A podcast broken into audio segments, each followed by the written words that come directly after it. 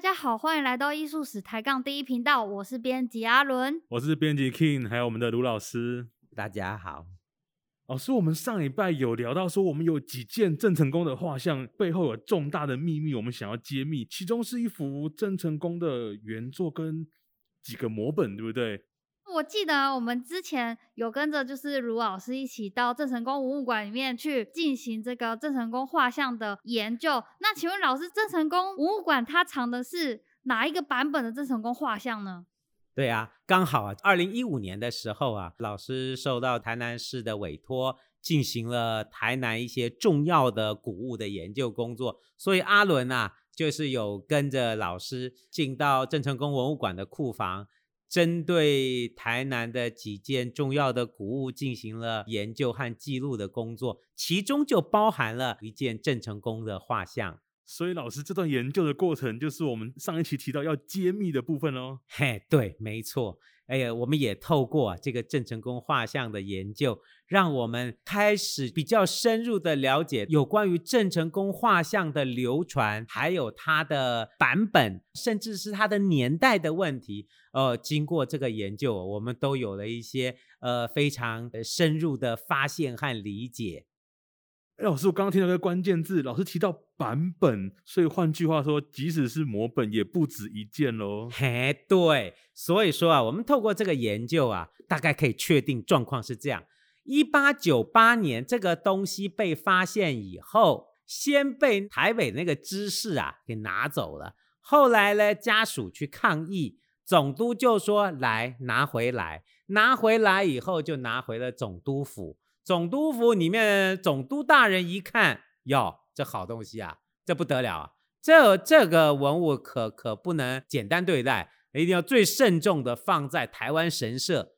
那所以说，总督就想了，藏在神社是要藏在神社，这就要做摹本，才能够完整的记录这件文物。他就找了当时的日本很有名的画家，叫纳须风庆，画了两份摹本。这个两份摹本呢，当时的台湾日新报都还有讲哦。郑成功画像原作拿回来以后，纳须风庆在一九一零年十二月底的时候，这个画家每天呢就到总督府里面开始仔细的临摹这个画像。他大概画了呃有个一两个月的时间，从一九一零年十二月底一直画到一九一一年的一月到二月间。画了两份摹本，第一个摹本呢，就是完全 copy，哦，一比一仿真，它完整的描绘了原作所有的细节，包含了郑成功的形象，甚至是那个画破损的样子，都把它给描绘下来。这很重要哦，因为这个摹本被描绘下来以后，就让我们保留了一个最完整的记录。郑成功画像原作。以前都说，哎呦，这可能就是真的郑成功的形象了。我好像有听说，当初说是郑成功生前有人对着他的样子画出来，是有这个传说，对不对？没错，你说对了，这个就很具有争议性了。因为这幅画在当时一九零一年的一个报道哦，不过这个报道我必须要讲是匿名报道，那个匿名的报道者叫做采访道人，这个人就说啊。哦，这个从台北后山皮找到的这幅郑成功画像，是郑成功活的时候，还在台南的时候，常常找人给他画小像，给他画像画下来的，所以就是郑成功活着的时候就画出来的像。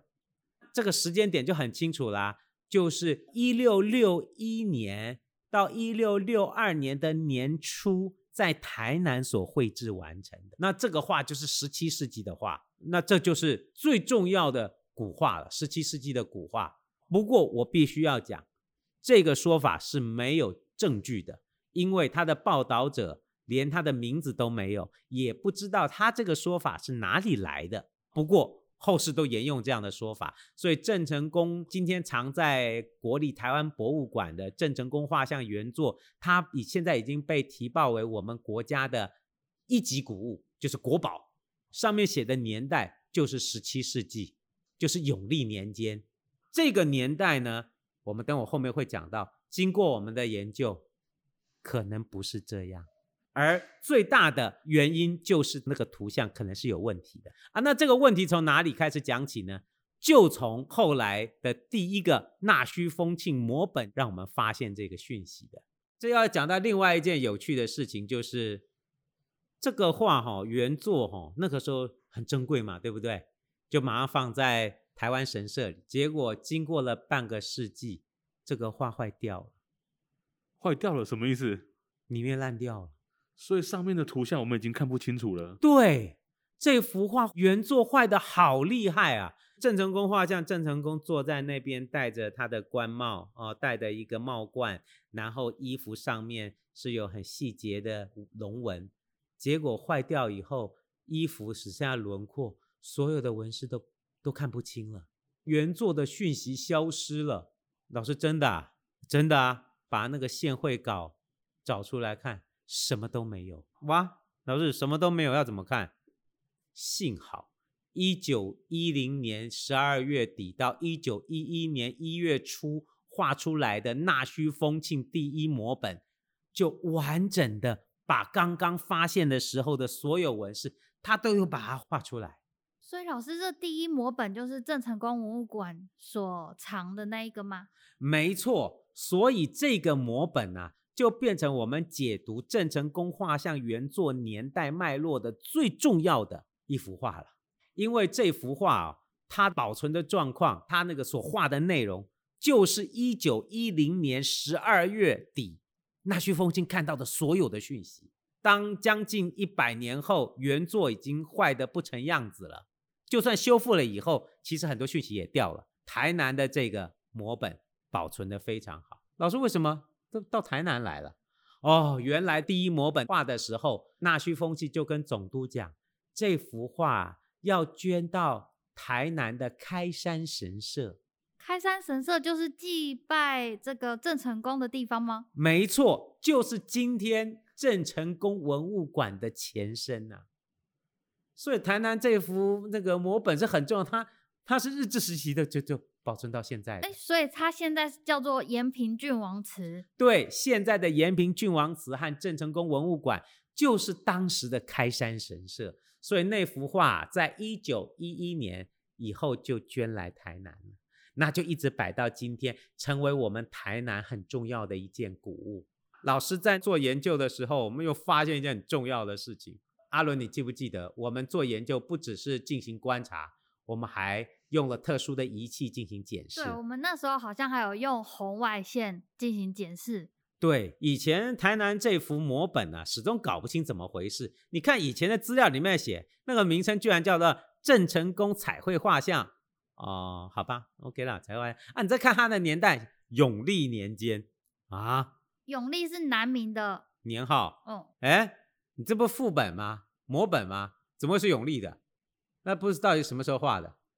应该是日治初期画的吧？嗯，结果我们透过红外线，在画面的左下角发现了很清楚的画家的签名，而且还有年份。他那个名款写的非常清楚，他写的“明治辛亥秋日敬写风庆之”，明治的辛亥年，那不就一九一一年？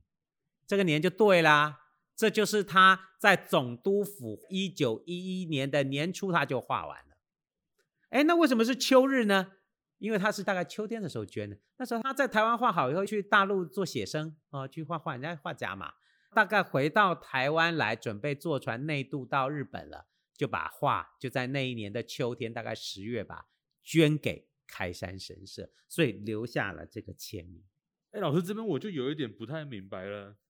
既然它上面都已经有落款了，而且还明确写了年份，那为什么会被定在永历年间？难道以前的人没有看到落款吗？这就涉及到我们做这个艺术史的文物研究哦，不只是要做这个文献的收集，报纸上都有写是纳须风庆画的摹本，没有错。问题是画面从来没有人仔细的检视这个画面的讯息，所以说我们做艺术史的研究哦，这个文献的收集。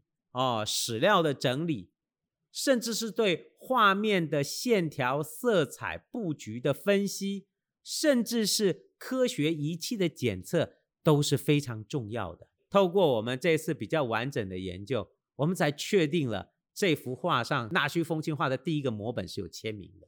再来一个就是，我们透过这幅画，怎么去回头研究郑成画像原作的问题？对，老师，你刚刚说，那我们应该要怎么去解读这幅画呢？好，我们这样讲，原作很重要。问题是原作虽然经过修复，但是里面的细节都已经掉了，所以我们要从这个摹本的细节来分析。哦，经过分析以后，问题来了，郑成功哦，长什么样子，我不敢说了。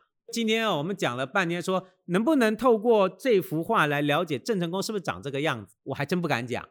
但是我们可以比较明确的是，郑成功他穿的衣服和帽子真的是明代的吗？难道有可能不是明代的吗？结果经过我们分析比较以后，哎，不是哎，怎么会这样？不是说怎么会这样？对，我也真是，就说经过分析以后，我才发现，哎，不对呀。那个每一样东西看起来都是，结果都不是。比如说郑成功戴的那个帽子，那个帽冠看起来像是明代的帽帽冠是没有错。问题是那个帽冠啊，如果你仔细真的跟明代的贵族的帽冠比，那就差很多啦。明代的那个贵族的帽冠呢，叫翼扇冠，后面呢它是有两个很大的翅膀。结果我们看郑成功画像的这个帽冠。不对耶，它那个翅膀小到跟两个天线一样，变成天线宝宝了。哎，最恐怖的中间还有一颗球，还有一颗红色的球，有没有看到？真的是天线宝宝。它是天线宝宝，中间还有一颗球，那颗球啊就神奇了。明代的帽冠，明代的普头冠是没有那个东西的，那个东西你猜哪里多？呃，清朝。哎。清朝很多那个戏服上就是那个东西，哦，所以说他戴的那个根本就不是明代的普头冠，根本就不是明代的翼扇冠，反而像是清代戏服里面或者是清代的人穿假装是明代的冠服的那个帽子。有没有看过那个杨丽花的歌仔戏啊？杨丽花歌仔戏那个武生戴个帽子上面不是有一个圆红球，顶，那个红球，然后会一直晃。你仔细看这人工画像上面有没有那个？哦，不就是那个球，就是它那个整个罐的上面那个装饰啊，也过于华丽。这种东西哦，我们在清代外销画你们看很，在那个越南啊，他们也穿汉服，他们也穿汉人的官服，长得就那样。十九世纪、二十世纪，所以这都显示出这帽子不对。我们讲到那个郑成功的那个帽冠呢、啊，看起来是比较晚的案例。还有一个案例，各位如果有去雾峰林家的话。雾峰林家的那个门神里面，他也有拿一个帽冠，因为他那个门神画的是加官进爵，所以有一个门神手上就捧着一个帽冠，那个帽冠的样子，上面那个两个翅膀就像天线宝宝，就跟郑成功画像那个天线宝宝长得一样。大家如果去雾峰林家玩的话，也可以去看一看。那你再看那个龙袍呢？郑成功是穿个龙袍的，但是他那个龙袍那个龙纹也不大对。你仔细比较，明代的皇帝或者是藩王贵族，就人家是四姓朱，至少也是藩王。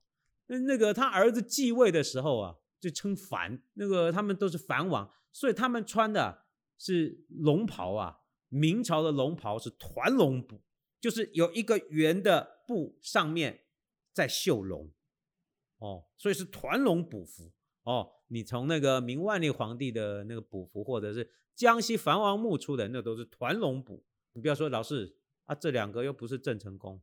来，福建南安富传山郑成功墓被挖出来的郑成功自己穿的补服上面就是团龙补。今天那补还藏在厦门的郑成功纪念馆里面。其实哦，台湾发现这个衣服不大对。那台湾发现这个画像衣服，它的特征是什么？你看它那个龙啊，那个龙纹是那在在身上跑的，不是在那个圆的补子里的，而且那个云呐、啊、是满布在那个龙袍上面。其实这个像清代的龙袍，那不是明代的龙袍。所以我们从袍服和帽冠啊都看到不对。你从纳须风庆的这个写实型的摹本，我们看到的是他穿的衣服啊。龙袍和帽子，这看起来像十八还十九世纪清朝人穿的龙袍的样子，所以可能这个事实并不是那个一九零一年匿名的那个人说，说是他在世的时候，我看不是哦，会不会是郑家的后人在很晚的时候才找人来画的祖先像啊？从那个已经消失的这纹饰，我们都可以判读郑成功穿的衣服不是这个样子的，在他那个时代不是这样的龙袍。再来，我们再讲一件最关键的事情。老师，你这个都是艺术史的纹饰和造型的比较啊，对不对？有没有科学证据？有。目前我们对郑成功画像原作测了两次的成分分析，因为郑成功画像他那个袍子是绿色的嘛，对不对？所以这个文物保护专家就针对那个颜料啊，去测了成分。那结果是什么？结果测出来那个蓝色叫普鲁士蓝，普鲁士蓝，这个普鲁士蓝根本就是十八世纪以后的东西，十七世纪没有这种颜料哦。这个颜料是在十八世纪以后才出现，所以你觉得十七世纪的人会用十八世纪的颜料来画画画吗？未来颜料，哎，未来颜料穿越了，对了，所以。这幅画年代的上限根本不会早于十八世纪。如果我们把画像的帽子的纹饰、衣服的纹饰，再配合科学检测的成分分析，这幅画原作的年代绝对不会早于十八到十九世纪的清代，根本就不是永历年哦。不过我也必须要讲了，它的年代没有那么早，也不会减损。这幅画作为台湾国宝的价值，只是说我们还是要做科学的研究和认识。其实博物馆他们愿不愿意认真的看待这样子的科学研究的结果，这就要尊重他们了。我只能说，像这样的发现，其实我们要重新去认识我们的国宝，要不然我们就是闭着眼睛看我们的国宝，那样并不会增加我们对自己光荣的历史的理解。我们还是要从事实了解自己的过去。哎，老师，我们在开头的时候讲过，这个模本不是不止一件吗？我们都一直讲第一模本，哎，那传说中其他模本是怎么回事？好啦，有趣的来啦，当时不都讲吗？总督说画两份儿，那还有一份到哪里去了嘞？对，有跟他们郑家讲吗？郑维荣，哎哎。你们郑家这画太重要了，这要捐给国家。你觉得郑维龙敢说我不要吗？呃呃，你不敢吧？对不对？好，那就要捐啊、哦，要捐。在一九一一年的七月十五号，官方办了一个正式的仪式，郑维龙他们家呢就恭恭敬敬的把郑成功画像的原作捐给赠给台湾神社。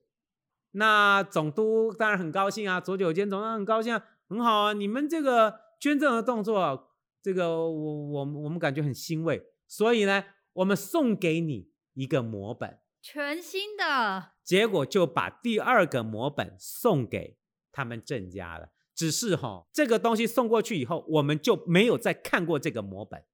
那老师，那你怎么知道这个摹本？后来报纸和出版品不断的出现了有一张。超级完整版的郑成功画像的照片吗？对，那个照片上看的就厉害啦。纳须风庆应该是这样，就是说他的第一摹本是一比一完整版，就破的他也画。第二版呢，他就把破的自己补上了。那个龙不清楚的补成完整的龙，那个龙啊手不完整残废的就把它补成完整的，旁边弄得漂漂亮亮的都是云纹，就是自己在创作了啦。纳须风庆第二摹本应该叫创作本。哦，创作本。不过这是推断，因为我们没有看到真本，郑家拿回去了。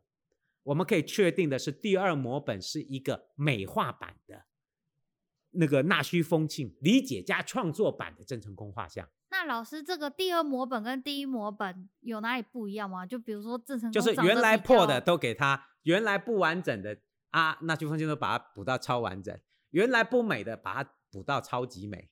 郑成功有变帅吗？哦、郑成功没有变帅，是衣服变得很漂亮。原来他那个座椅上还有一个老虎，那老虎老虎都飞起来了啊、就搞得漂漂亮亮。哎，其实这个是很很有趣的，就报道啊，一九一一年七月十六号的报道都还有讲，总督就送给了他们郑家这个摹本，他们郑家好高兴哦，就说真的对这样子精美的画作还有装裱感觉到无比的欣慰。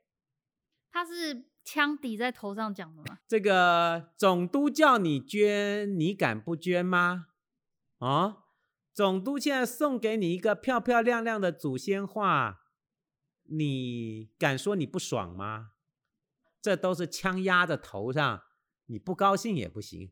只是我我们也必须讲，从现在看到的照片，而这照片有两两个，国立台湾博物馆留了一张照片，郑成功文物馆，阿伦记不记得？我们那时候也点出一张照片来，嗯、这两张照片是同一样东西。都是一九一一年前后的那个报纸经常出现的那一张，我看就是第二模本，所以这是论证出来的。第二模本到底是谁？其实透过作品还有文献的拼凑，应该是给了郑维龙他们家了。哦，所以第二模本呢，其实已经偏离事实甚远，但是它最大的功能是什么？堵住郑家的嘴嘛，叫你捐你就捐。给你你就拿着，哦，拍手，对党和国家高度肯定啊，哦嗯、这个就国家机器嘛，敢不高兴立刻你就消失，跟最近一样。不会不会，我很高兴，我很高兴。我们看到郑成功的原作，到他的第一摹本，到他的第二摹本，也让我们看到了一个郑成功画像流传过程的好多很特殊的讯息。啊，我们非常感谢卢老师今天给我们带来一个。侦探式的办案过程，我们终于得到了这几件作品之间相关的年代的交互关系。那我们非常感谢老师，也感谢观众的聆听，谢谢大家，下礼拜见喽！好，大家拜拜，拜拜。